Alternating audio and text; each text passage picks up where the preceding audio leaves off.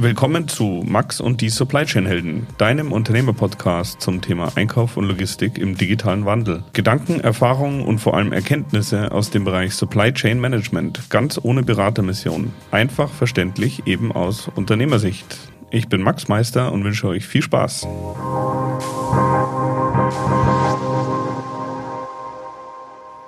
Ja, in der heutigen äh, Episode spreche ich mit äh, Dr. Rupert Stuffer von der Collaboration Factory. Das ist kein klassisches äh, Supply Chain Thema, aber ähm, ich finde es wichtig, äh, solche Lösungen auch ein bisschen im Detail äh, zu besprechen. Und zwar ist das eine Software, die ja, firmenübergreifend, abteilungsübergreifend beim Wissensmanagement und beim Workflow-Management und allgemein beim Thema äh, Projektmanagement helfen soll.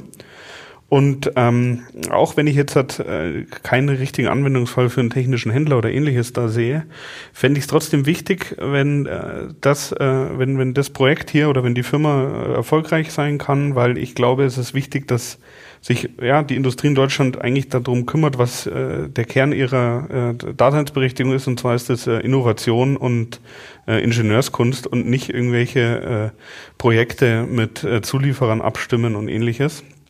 Ähm, nicht ganz einfach zu beschreiben. Ich glaube, wir sind aber ganz gut äh, durchgekommen und äh, es geht nicht darum, äh, jetzt äh, eine Software für Programmierer hier zu erklären, sondern ich wollte einfach ähm, zusammen mit dem Rupert ein bisschen einen Einblick geben, was heute möglich ist und was man hier äh, tun kann. Ähm, ja, also wenn ihr äh, Rückfragen habt, schreibt einfach an max at supplychainhelden.de und ich freue mich natürlich wie immer über Feedback. Und äh, gerade hier, weil es jetzt mal ein bisschen anderes Thema ist, äh, wäre wichtig für mich zu wissen, ob euch sowas in Zukunft äh, interessiert. Ich bin natürlich als äh, gewisser Lokalpatriot hier auch äh, ja, ein bisschen befangen, wenn ihr äh, so eine coole Firma in München was aufbaut, dann bin ich da natürlich sofort dabei. Also, viel Spaß. Ja, also heute sitze ich bei äh, Dr. Robert Stuffer von der Firma Collaboration Factory und ähm, das Ganze ist kein klassisches äh, Supply Chain Thema, aber ähm, ich glaube, dass es äh, interessant ist und zwar geht es um eine Softwareplattform, die ja unter anderem für Projektmanagement genutzt werden kann, aber die vor allem firmenübergreifend und abteilungsübergreifend die Vernetzung optimieren soll und deswegen ist es vielleicht schon wieder ein gewisses Supply Chain Thema. Ähm, ja, die Hörer können es nicht äh, sehen, aber hier liegt sehr viel Papier, ein Laptop, ein iPad. Das heißt, wir haben viele Quellen, damit, äh, wir damit ich versuchen kann, das alles zu verstehen. Und ähm, bevor wir da jetzt reinfräsen, würde ich mal sagen, ähm, stellst du dich mal kurz vor, äh, wer du bist und was du machst. Ja, willkommen von meiner Seite, Robert Stuffer. Ich bin Ingenieur, äh, Maschinenbauer, habe hier in München meine Ausbildung genossen, durfte dann eine Promotion, eine Promotion an der TU München machen und damals ging es schon um das Thema Planung und Steuerung komplexer verteilter Projekte und Prozesse. Zu einer Zeit, als die Maschinenbauer noch eher in kostengünstig konstruieren und, und methodisch konstruieren gedacht haben, eine erste, erste Arbeit zum Thema, wie organisiere ich das überhaupt. Okay, und ähm, also ich habe auch mal an der TU studiert, aber ich, bin, ich benutze es heute leider nicht mehr ganz so oft. Ähm, vielleicht kannst du, bevor wir mal äh, versuchen, die genauen Details äh, eurer äh, Lösung ein bisschen genauer zu beschreiben, kannst du mal allgemein beschreiben, ähm, was kann äh, euer Produkt und was sind eure Zielgruppen? Ja, also Ziples ist eine, eine äh, klassische Webplattform äh, für den Techniker, also einfach zusammengefasst eine zentrale Datenbank, Single Source äh, im, auf dem Server und darüber über einen Webclient, über den Browser ein sehr einfacher Zugriff für unterschiedliche Teams, Abteilungen, Bereiche bis hin zu unterschiedlichen Unternehmen, also in der Supply Chain, auf einen gemeinsamen Projektdatenpool, um hier Projekte, gemeinsame Vorhaben effizient und koordiniert abzuwickeln. Okay, ähm, also ich habe, äh, als ich mich mit dem Thema beschäftigt habe, habe ich eigentlich gedacht, dass, da gibt es relativ viel Wettbewerb. Äh, das haben wir im Vorgespräch kurz drüber gesprochen. Hast du gesagt, es gibt eigentlich keine in dem Sinn genau vergleichbare Lösung. Aber wie bist du äh, auf das Thema gekommen und was hat dich konkret gestört äh, oder welches Problem möchtest du mit eurem Produkt lösen? Also ich habe nach der, nach der Promotion, bereits vor vielen Jahren, äh, ein erstes Mal eine Firma gegründet und mich dann mit dem Thema Projektmanagement befasst und ein klassisches Projektmanagement-Tool entwickelt. Vereinfacht gesagt sind diese Tools, bieten Algorithmen, Features, um Termine zu rechnen, Kosten zu aggregieren, Kapazitäten zu planen. Also eher eine, eine algorithmierte Unterstützung, komplexe Vorhaben erstmal planerisch auseinanderzunehmen. Was wir heute in der Praxis viel mehr brauchen, und da scheitern diese Tools äh, typischerweise, ist die Unterstützung bei der Projektabwicklung. Jetzt habe ich einen Plan, jetzt geht's los, jetzt kommen die ersten Änderungen, die ersten Störungen, Verzüge. Ich muss reagieren und dann hilft es mir wenig, das immer wieder algorithmisch äh, zu berechnen, wie es sein sollte. Da brauche ich Tools, die Vernetzung unterstützen, Kollaboration unterstützen und sicherstellen, dass alle Projektbeteiligten mit demselben Informationsstand möglichst abgestimmt, möglichst vernetzt hier permanent auf die Projektanforderungen reagieren können. Mhm. Und ähm, wie sieht, äh, vielleicht müssen wir doch nochmal kurz äh, versuchen, das ein bisschen äh, genauer aufzudröseln. Ähm, das heißt aber doch, äh, wenn ich jetzt halt heute zum Beispiel eine Produktentwicklung habe, eure Hauptindustrie ist im Moment die, die Automobilindustrie. Automobilindustrie. Das heißt, ihr habt einen Automobilhersteller, der äh, möchte jetzt vielleicht nicht gerade ein neues Auto designen, aber vielleicht einen neuen äh, Teilaspekt machen. Das heißt, eure Software kommt dann zum Einsatz, wenn mehrere Abteilungen gleichzeitig an dem Thema arbeiten oder wenn mehrere Firmen gleichzeitig an einem äh, Projekt oder an einer Entwicklung arbeiten. Beides. In einem großen Unternehmen haben wir bereits hohe Komplexitäten des Abteilungs- oder ressortübergreifend zu organisieren. In der Automobilindustrie ist es so, dass die Autohersteller heute klassischerweise eine Eigenleistungstiefe von vielleicht 25 Prozent haben. Das heißt, 75 Prozent der Projektleistung erfolgt in der Supply Chain. Und wenn diese nicht mitgemanagt werden kann, dann ist das Projekt im teilweise Blindflug. Mhm. Also daher beides, sowohl unternehmensintern eine bessere Vernetzung der Beteiligten, aber dann vor allem über die Supply Chain. Okay, ähm, äh, kurze Zwischenfrage, diese 25% Eigen- oder Anteil an der Wertschöpfung, wird das in Zukunft ansteigen oder wird das eher noch weiter sinken? Äh, da gibt es jetzt unterschiedliche Theorien, wie sich vor allem die, die Elektromobilität jetzt auf das ganze Produkt Auto auswirken wird. Ja, das wird weniger komplex, also viele heutige klassische mechanische Zulieferthemen werden mehr und mehr verschwinden. Äh, das Thema Software wird immer bedeutsamer werden. Also der Softwarelieferant, der dann das System äh, softwaretechnisch unterstützt, wird immer mächtiger werden im Vergleich und die mechanische Hülle äh, drumherum wird abnehmen. Wie mhm. sich das dann, ob sich dann da große Softwareplayer durchsetzen oder doch wieder Spezialisten, bleibt abzuwarten. Es wird aber auf jeden Fall gravierende Verschiebungen geben. Mhm, okay. Ja, äh, äh, in dem Fall äh, aus Eigeninteresse freut es uns natürlich, wenn der mechanische Anteil immer noch möglichst hoch bleibt. Aber unabhängig davon glaube ich, dass es wichtig ist, dass wir bei dem Thema weiterhin vorne mit dabei sind. Also Deswegen, ein Auto wird immer noch rollen müssen, da wird immer noch, wird immer noch eine Hülle, eine Karosserie brauchen, aber das wird irgendwann vielleicht autonom fahren, es wird irgendwann einfacher fahren, weniger schnell, mit einem standardisierteren Elektromotor und vor allem viel Software im mhm. Auto und im Ökosystem rund um das Auto. Okay. Ähm, bevor wir jetzt äh, später äh, versuchen wir mal ein Projekt äh, oder eine konkrete Anwendung zu beschreiben, würde mich noch so ein bisschen interessieren, äh, sagt doch noch was zur, zur Firma. Ähm, Ihr habt äh, unter anderem, äh, wart ihr in den Top 3 äh, vom Deutschen Gründerpreis. So mhm. Äh, bin ich auch äh, auf euch gekommen und habe da einen Artikel dazu gelesen. Ähm, da sind wir jetzt 80 Jahre zu spät, aber ähm, was muss man denn machen, damit man sowas äh, bekommt? Ja, war für uns eine spannende Geschichte. Also Deutscher Gründerpreis, man muss erstmal gründen, das habt ihr auch irgendwann. Ich habe das vor fünf Jahren nochmal. Äh, was für die äh, Auswahl dort, für die Preisfindung interessant war, ist einerseits die Wachstumsgeschichte, also in sehr kurzer Zeit ein Unternehmen aufzubauen von Nullweg, was auch für Weltkonzerne schon geschäftsfähig ist. Mhm. Das liegt unter anderem auch an unserem Geschäftsmodell Shared Source. Also wir ja, legen unsere Software sehr weit bitte. offen, sodass auch Kunden und Partner hier die volle Transparenz haben, was mhm. wir machen, aber auch selber mit einsteigen können, entwickeln können und so kommt eine ganz andere Power auf das Kind. Aber es ist kein Open Source, sondern nur Vertragspartner können den Code sehen? Genau. Oder? Mhm. Also richtig erfasst, äh, es ist eine Art Open Source für Kunden und Partner. Also wer mit uns in einen Vertrag einsteigt, kann hier mit uns im Open Source Stil zusammenarbeiten. Äh, wir behalten weiterhin die Rechte. Äh, wir sind ja auch in der Gewährleistung. Wir entwickeln das Thema auch weiter. Aber vom Potenzial gesehen kann ein Kunde hier komplett einsteigen. Mhm. Entweder nur, um das zu analysieren, zu bewerten oder auch um tatsächlich selber auf, der, äh, auf Basis unserer Software zu investieren, eigene Apps zu bauen, eigene Schnittstellenintegration zu bauen. Das ist eine sehr viel größere Flexibilität, als sie es üblicherweise mit einem Kaufsoftwareprodukt haben. Mhm. Okay. Das war das Geschäftsmodell. Äh, und das Innovationspotenzial im Markt. Die, unsere Software bietet enorm viel Flexibilität. Äh, einerseits Standard-Datenmodelle, Benutzeroberflächen, Workflows anzubieten, dem Unternehmen, der Abteilung und dem Einzelanwender aber vereinfacht wie in Excel viele Freiheitsgrade zu geben, das noch auf seinem persönlichen Bedarf zu optimieren. Also die Idee einer Software, die in jeder Abteilung, bei jedem Anwender, bei jedem Kunden vielleicht etwas anders ausschaut, im, Kern dasselbe unterstützt, aber eben die Benutzer benötigten äh, Freiheitsgrade zulässt, damit jeder Projektpartner wirklich seine Projektherausforderungen mit diesem Tool anpacken kann und nicht wieder in die Excel-Liste flieht und dort halt seine private Insellösung äh, unterm Schreibtisch liegen hat.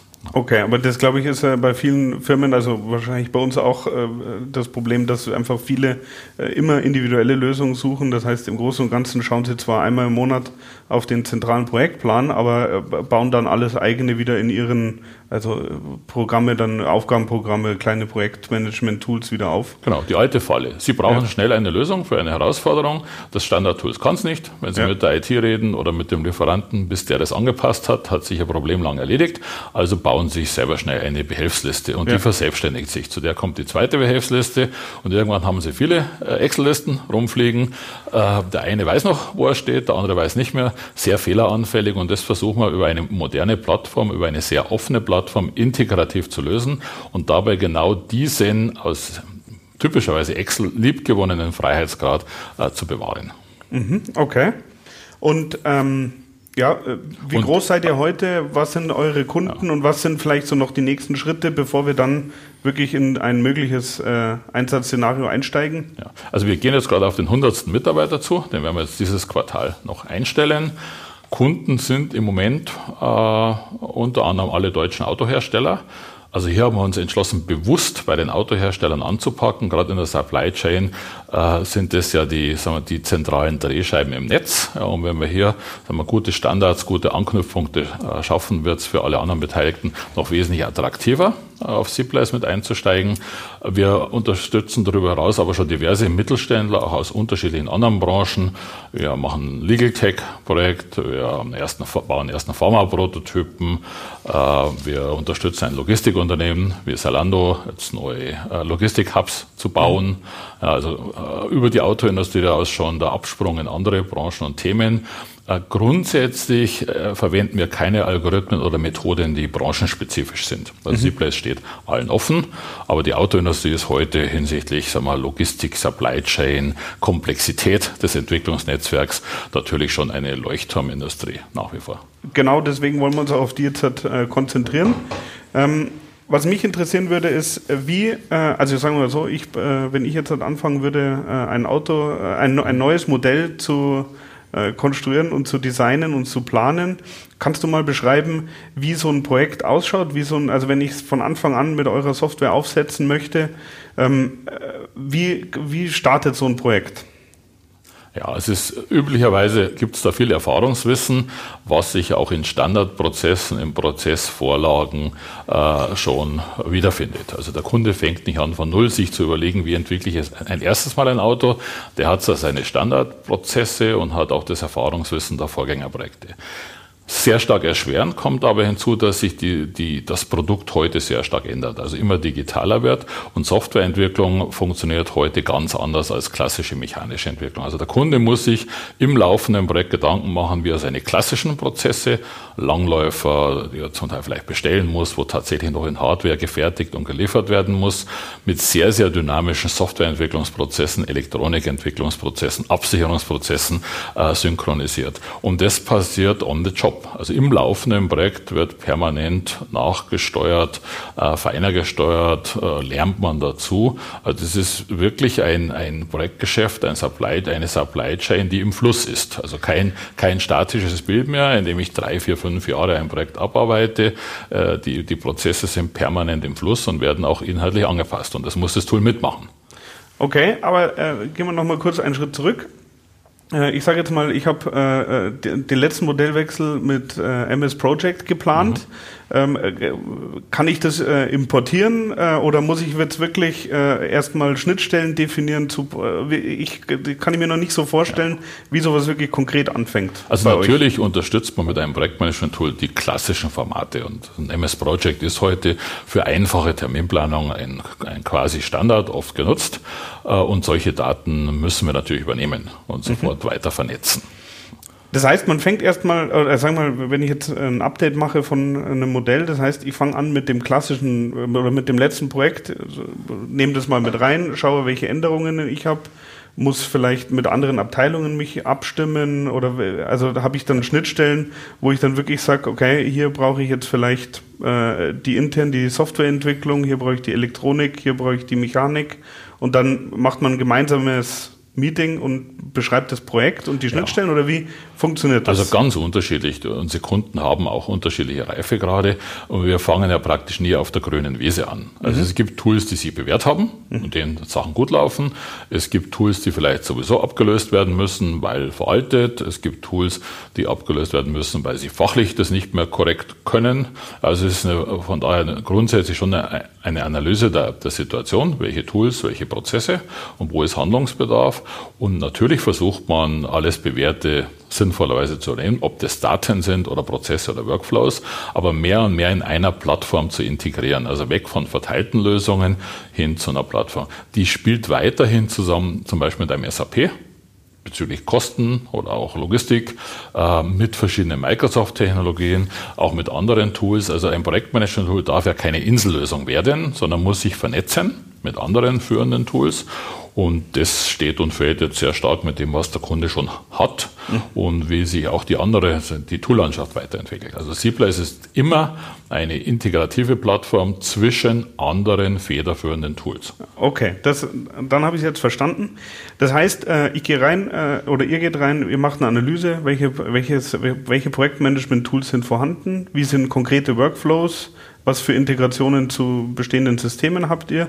Und ich glaube, also ein Punkt, den ich gerne noch ein bisschen tiefer beleuchten möchte, ist das Thema Datenvalidierung, weil das stelle ich mir relativ komplex vor, später, wenn es firmenübergreifend wird, wenn ich äh, hier wirklich einen Standard äh, etablieren will. Und wenn ihr das gemacht habt, dann äh, ja, implementiert ihr die Software und fangt an zu arbeiten.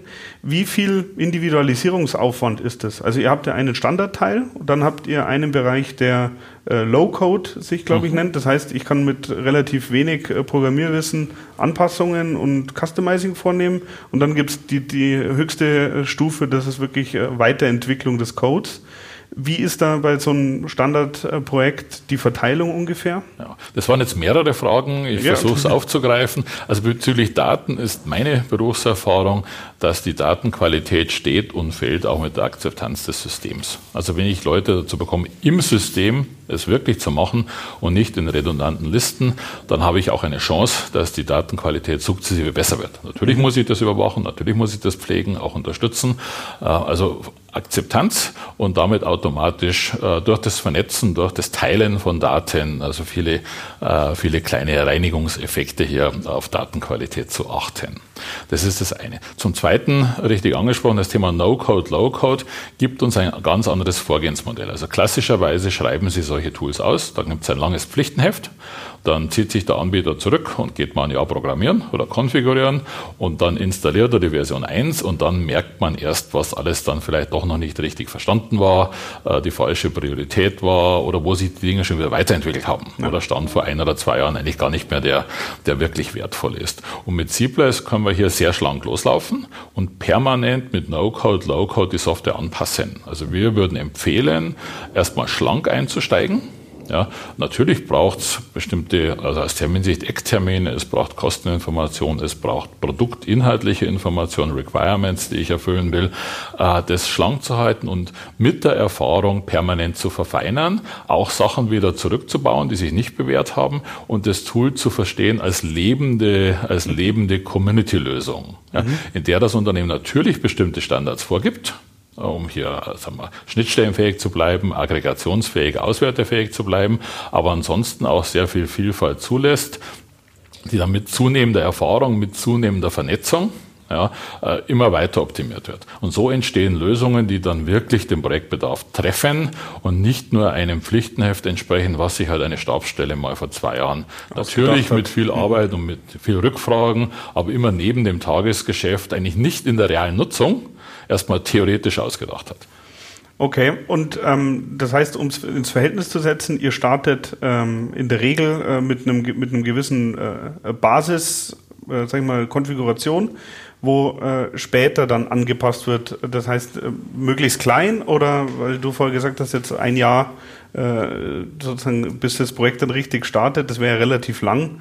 Nein, nein, wir, wir, wir würden wesentlich schneller starten. Also wir, wir, wir sind heute, also weder in der Größe noch würde es in der Praxis funktionieren. Wir wären ja heute nicht in der Lage, einem Autohersteller einen komplett neuen Entwicklungsprozess, der in jeder Hinsicht neu gestaltet ist, äh, anzubieten. Mhm. Also A, könnte man das gar nicht entwickeln, B, könnte das gar nicht so schnell umsetzen. Ja. Das heißt, wir konzentrieren uns erstmal auf ein, zwei Fachlichkeiten, wo ein hoher Bedarf ist, wo also für den Anwender auch schnell Nutzen entsteht und versuchen auch das relativ schlank zu tun, aber dann sehr schnell ins produktive Arbeiten zu kommen und mit den Erfahrungen aus der produktiven Arbeit die Software nachzuoptimieren. Und um das No-Code, Low-Code kurz zu erklären, jetzt haben wir es ein paar Mal erwähnt, No-Code heißt für uns, die Software kann konfigurativ angepasst werden. Das heißt, Datenmodelle können ergänzt werden, die, die Benutzeroberfläche kann anders gestaltet werden, mehr Grafiken, Dashboard, weitere Tabellen, äh, Reports können anders gestaltet werden. Das kann ich durch Konfiguration, da muss ich oft überhaupt nicht programmieren können. Mhm.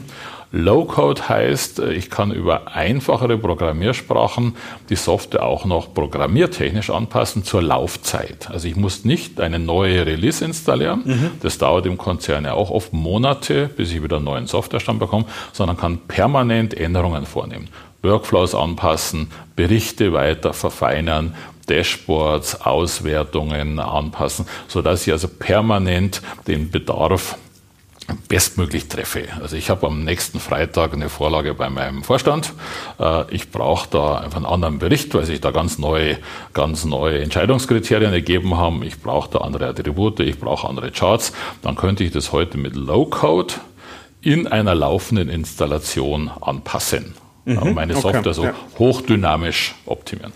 Und ähm, sag mal, die, die Wartung und äh, also wenn ich jetzt in Low-Code äh, rumfummel und äh, wie stellt ihr sicher, dass das Ganze trotzdem updatefähig ist und dass die, die Wartung softwaretechnisch sauber geregelt ist? Das ist sauber gekapselt. Also es gibt da ganz, ganz sauber definierte Punkte, wie ich Low-Code an, den, an die Standardsoftware andocke. Mhm. Ja, und wenn ich das so korrekt mache, dann, ist, äh, dann wird das von der Software weiterhin äh, release-unabhängig unterstützt. Ich bin natürlich für das kleine Low-Code-Schnipsel bin ich selber quali qualitätsverantwortlich. Also wenn klar, ich da einen Algorithmus programmiere und der rechnet was Falsches aus, dann entsteht halt auch ein falscher Wert. Mhm, okay.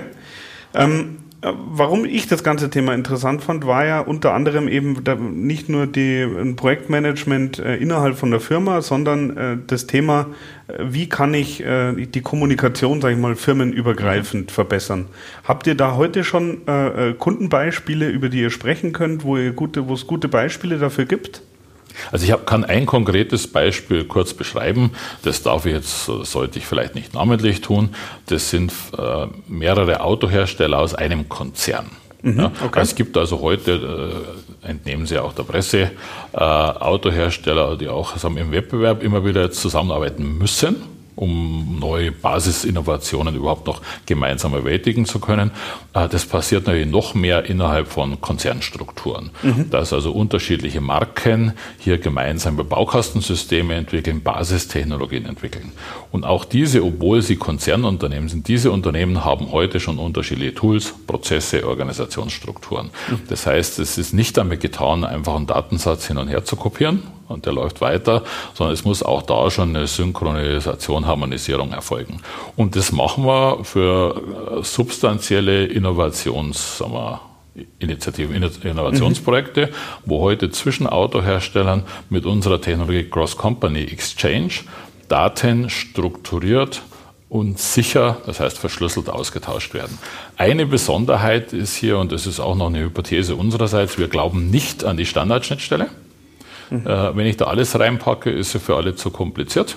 Mhm. Wenn ich sie versimplifiziere, dann, dann werden die, sagen wir, die, die, die, die substanziellen äh, Themen nicht unterstützt. Mhm. Dann weiche ich wieder auf Listen aus. Also wir glauben, also eine Kombination aus natürlich einigen Standards im Kern, aber auch an der Schnittstelle viel Flexibilität. Und das lösen wir dadurch, dass wir nicht nur Daten transportieren können, sondern auch die, die Datenmodelle oder Strukturen vererben können. Also wenn okay. wir beide also ein Projekt zusammen hätten, jetzt bin ich der Konzern, du bist der kleine Zulieferer, ich komme mit meinem mächtigen Datensatz, dein System kennt eigentlich nur sechs Attribute. Mhm. Wenn wir gemeinsam Ziplex nutzen, könnte ich dir mein Datenmodell anbieten. Du könntest es quasi akzeptieren, mit vererben und sofort auf dieser Basis weiterarbeiten. Mhm, ja. okay. Wenn du das nur mit mir so austauschst, machst du das in einem separaten Workspace. Mit dem nächsten Kunden organisierst du dich anders. Mhm, okay. Also ähm, da denke ich natürlich an so Sachen, wenn wir Daten generieren, die unter anderem auch für den Projektplanungsfortschritt äh, äh, unserer Kunden interessant wären. Also ich sage jetzt mal Wiederbeschaffungszeiten oder wenn sich äh, gewisse Daten verändern, könnten wir dann äh, die wieder zurückspielen, sodass ihr die oder dass genau. der, der, Autokonzern oder der, sag ich mal, der, der Softwarenutzer diese Daten dann wirklich auch in seinem äh, Prozess mitnutzt. Ja, das funkt nat mhm. funktioniert natürlich bidirektional, muss auch. Wie gesagt, also gerade in der mit einer Fremdleistungs, also Fremdleistung von 75 Prozent ist der Hersteller eher der, der Randbedingungen vorgibt. Mhm. Ecktermine, bestimmte sagen wir, fachliche Beschreibung, was er braucht und die eigentliche Wertschöpfung und das Zurückspielen. Also die Supply Chain stellt ja dann die Ergebnisse bereit. Mhm. Oft erstmal in digitaler Form. Also für uns ist die Produktentwicklung heute ein, eine große Supply Chain, die mhm. weniger in Bauteilen denkt, die braucht es auch, Versuchsteile, die mehr in digitalen Informationen denkt. Das sind CAX-Modelle, das können also digitale Informationen aller Art sein. steht für was, Entschuldigung? Computer-aided äh, und das ah. X dann für Design im weitesten Sinne. Also alles, was ich Computer, ah, okay. computergestützt heute modelliere, simuliere, visualisiere, ja, die, die heutige Produktentwicklung findet ja sehr stark äh, im, im Rechner statt. Genau, also ich habe halt früher hieß das bei mir noch CAD und ohne das X. Das ist ein, eine, Variante eine, Variante und das X okay. heißt, da gibt es dann, dann nicht nur das D. Okay. Ähm, du hast vorhin einen Begriff benutzt, der hieß äh, CCX, äh, Cross Company Exchange. Ja. Kannst du den vielleicht nochmal ganz kurz äh, beschreiben das, oder erklären? Ja, das ist also jetzt eine Zipleis-Technologieschicht, mit der wir heute frei definieren können, welche Daten wir austauschen wollen, also Austauschpakete und dann auch äh, Workflows definieren, wer das mit wem überhaupt austauschen darf. Das geht ja hier um sensible Daten, die kann ich jetzt nicht, nicht unstrukturiert frei verschicken.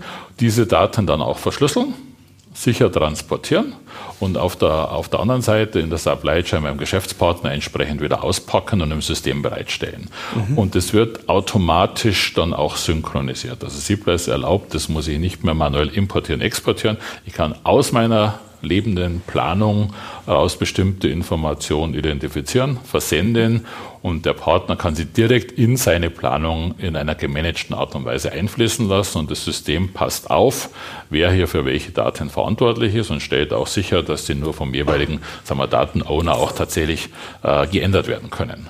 Und okay. so vernetzen sich zwei Planungswelten, die, die, die komplett unterschiedlich sein können. Der Autohersteller mit mächtigen Langläufer, äh, Zeitleisten oder Plänen, der Zulieferer mit sehr spezifischen, vielleicht ganz anders strukturierten äh, Projektinhalten äh, können hier ganz, ganz flexibel miteinander sagen wir, vernetzt integriert werden.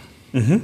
Also äh, diese Vernetzung, das ist auch das, sagen wir, was unsere Mission ist, wo wir mithelfen wollen und wo ich auch glaube, dass wenn wir in Zukunft in Deutschland äh, Innovation äh, wirklich äh, nach vorne bringen wollen, dann müssen wir das hinkriegen, dass wir uns eben um die Innovation kümmern und eben nicht um, Entschuldigung, Projektmanagement mhm. und Supply Chain Management, sondern dann müssen sich die, ja, die Industriefirmen, die Industriebetriebe auf Forschung und Entwicklung konzentrieren können. Und deswegen finde ich das auch äh, sehr spannend, dass ihr versucht sozusagen hier äh, die, ich sage ja eigentlich mal in dem Fall Nebentätigkeiten und Nebenprozesse so schlank zu machen, dass sie sich eben wirklich auf gutes Projektmanagement konzentrieren können und nicht auf Excel-Listen austauschen und Daten austauschen und Sachen synchronisieren. Ja, also das, und das wird immer wichtiger. Also es gibt Studien, äh, die kann man jetzt diskutieren, was da drin steht, aber Werte von bis zum Drittel der, der sagen wir, Arbeitszeit, die verloren geht für Informationsbeschaffung, für Informationsverteilung und je dynamischer ein solches Projekt ist und je mehr Changes, Änderungen, Störungen es gibt, desto schlimmer ist es sicherzustellen, dass ich wirklich weiß, wo ist mein Partner, wird er fertig, hat das Ergebnis den richtigen Reifegrad, passt es überhaupt zu den anderen Baugruppen oder, oder Teillösungen, also bin ich überhaupt aussagefähig, lieferfähig, testfähig? Und die, die beteiligten Ingenieure, Spezialisten haben immer weniger Zeit, sich um irgendeine Kernaufgabe das Voranbringen der Innovation, das Ausgestalten des Produkts zu kümmern, äh, sondern verlieren viel zu viel Zeit in Informationsbeschaffungs-, also quasi Supply Chain Tätigkeiten, das ja. zu bewirtschaften. Und da muss Projektmanagement ansetzen. Also weniger ein Algorithmus, der noch um einen Tag präziser äh, ausrechnet, wann denn der kritische Pfad vielleicht einmal zu Ende ist, sondern eine Plattform, die hilft zu vernetzen und permanent zu verstehen, wo stehe ich, wo stehen meine Partner, äh, passt das zusammen, müssen wir ja anpassen anpassen, müssen wir verändern, korrigieren. Okay, ähm, also wir kommen eh schon in Richtung, äh, in, in, Richtung äh, vom Ende vom Podcast. Ähm, äh, bisschen provokant, äh, es gibt ja andere Softwarelösungen, die mhm. sagen dann, wir sind das SAP für Friseure. Mhm. Ähm, äh, kannst du äh, nochmal sozusagen da einen äh, Satz sagen, wie würdest du C-Place oder äh, Collaboration Factory beschreiben, vor allem auch mit den Entwicklungsmöglichkeiten für die Zukunft? Ja, also wir glauben, dass wir weiterhin enorm viel Wert aus unserem Ansatz Shared Source ziehen. Was ich vorhin erwähnt habe, bereits heute sind also mehrere Autohersteller, aber auch große andere Unternehmen dabei, in C-Place eigene Lösungen zu bauen, eigene kundenspezifische Erweiterungen. Das heißt, das, das gesamte Ökosystem, die Plattform ist heute schon sehr viel mehr als das, was wir als Softwarelieferant selber überhaupt nur schaffen könnten. Also hat ein ganz, andere, ganz anderes Momentum, ganz andere Wucht, sich zu entwickeln und wird da sehr intensiv genutzt. Äh, einer der Treiber ist die enorme Flexibilität. Also wir schaffen es, sukzessive Lösungen zu entwickeln, die einfach die Bedarfe der unterschiedlichen Beteiligten immer besser treffen. Und das wird über No-Code, Low-Code-Mechanismen einfach sehr elegant unterstützt. Gleichzeitig können wir den Kunden solche Best-Practice-Beispiele auch zur Verfügung stellen. Also wir haben Kunden, die tauschen sich darüber jetzt auch aus. Was hat sich bewährt? Und es kann sehr, sehr, sehr, sehr viel einfacher übernommen werden, von einer Softwareinstallation auf die andere übertragen werden, als mit klassischen, hart programmierten, starren Tools. Mhm. Also weg von der Denke Kauftool, featurebasiertes Tool, hin zur Denke Plattformlösung, sehr offene Lösung, die sich permanent anpasst. Mhm. Und diese permanente Anpassung ist in der heutigen Zeit, wo sich die Produkte verändern, die Prozesse verändern, die Marktsituation verändern, ist ein Muss. Wir glauben, dass so die klassischen Tools, ich kaufe mir mal ein, ein Projektmanagement-Tool und es hält jetzt zehn Jahre, dass das lange durch ist. Ja, ja, man muss das, immer anpassen können. Das kann so gehen bei Finanzsystemen. Also die Buchhaltung ändert sich nicht jedes Jahr. Da gibt es eine neue steuerliche Vorschrift, die wird angepasst, aber ansonsten bleiben diese Systeme sicherlich über die Jahre stabiler. Das kann auch eine klassische Logistikkette sein, in der dann einfach Teileflüsse irgendwo disponiert, abgewickelt werden müssen. Da bist du mehr Spezialist, als ich es bin. Äh, da gibt, auch da ist viel im Fluss an Techniken. Ja, die Produktentwicklung mit mehr Software, mit mehr Elektronik, mit ganz anderen, viel hochdigitalisierteren Produkten ist so stark im Fluss, dass da statische, starre Systeme aus unserer Sicht äh, ausgedehnt haben. Der Markt kennt aber heute nichts anderes. So hat er sich die letzten 20 Jahre beholfen, beholfen und die Lösung war immer mehr Excel und immer weniger diese Tools, weil sie einfach auch die, über die Jahre schon gezeigt haben, dass sie den, den realen Bedarf gar nicht mehr decken können. Und das werden wir weiter ausbauen. Flexibilität, Offenheit, Communities, die sich selber organisieren, die mit Ziplas ihre eigenen Lösungen bauen, ihre eigenen Apps, ihre eigenen Erweiterungen, dann, dann ist Seaplace im Markt ein viel dynamischeres, äh, intelligenteres System, als es ein einzig einzelner Softwareanbieter wie die Collaboration Factory überhaupt jemals anbieten könnte. Okay, das heißt, wenn ich es richtig verstanden habe, könnte man sich zum Beispiel vorstellen, dass C-Place auch sozusagen ein Komplementärsystem ist für das ein oder andere ERP, das aber eben Exakt. eine gewisse Standardisierung schafft in der Kommunikation und in der Abwicklung und eben auch in, wirklich in Workflows und im Datenaustausch. Ja. Also wir haben heute Kunden, äh, da interagiert C-Place zum Beispiel relativ stark mit SAP. Und es ist nicht zu betreten ja nicht gegen SAP an, aber wir sagen, SAP hat Kernkompetenzen und Informationen aus SAP im Feld in deinen Projekten, in deinen Fachabteilungen, die werden vielleicht viel flexibler benötigt, als es dein SAP überhaupt bietet. Und es wäre viel zu teuer, das irgendwo alles auf das SAP drauf zu programmieren. Deswegen in Koexistenz eine, eine schlanke, hochflexible Plattform, die Daten aus SAP bezieht, aber auch Daten in SAP abliefert. Und so machen wir es auch mit anderen Tools. Also es gibt da solche Ankersysteme ja, und die sind oft spezialisiert für sehr mächtige Kernprozesse und die werden immer schlechter, je mehr ich noch dazu packe. Und wenn es gelingt, diese, diese, diese Ankertools auf ihre Kernkompetenzen zu reduzieren, mhm. zwischendrin äh, eher im Sinne einer Kollaborationsplattform die, die identischen Informationen, also keine redundanten Töpfe, sondern die identischen Informationen im Feld schlanker, flexibler, dynamischer zu, zur Verfügung zu stellen und auch wieder zurückzuspielen, äh, dann kommt eine wesentlich äh, einfachere, kostengünstigere, aber auch flexiblere IT-Bebauung raus, als mhm. es heute mit den überzüchteten Systemen oft gelingt. Mhm, das ist ein guter Begriff, überzüchtete Systeme. Also das sehe ich auch so, dass einfach viel angepasst wird, was man vielleicht eben sinnvoller ergänzen kann. Also ähm, wir docken ja. an die SAPs an, wir räumen die Excels auf und bieten natürlich für bestimmte projekthafte Themen, also eine Terminplanungsschablone, ein Kostenaggregationsgitter, also das, was man heute kennt von klassischen Projektmanagement-Tools, bietet Ziples auch. Aber die Grundidee ist sehr, sehr viel mehr das Integrieren, Vernetzen und dann hochflexible Aufbereiten zur Verfügung stellen. Ja, also ich glaube, jetzt habe ich es verstanden. Äh, auf jeden Fall äh, wünsche ich euch da viel Erfolg, weil äh, nicht nur die Automobilindustrie ist wichtig, sondern wir brauchen äh, innovative Firmen in Deutschland und wenn die sich dank euch ein bisschen mehr auf ihre Kernkompetenzen konzentrieren können, wäre ich äh, sehr dankbar. Ähm, was mich jetzt noch interessieren würde, ist, oder äh, was ich hätte die Bitte, wenn das ganze Thema auch in Richtung ähm, ich sag mal wirklich, äh, ihr, ihr nutzt Daten von äh, Zuliefern, was Lieferzeiten und ähnliches angeht, um einen Mehrwert zu generieren.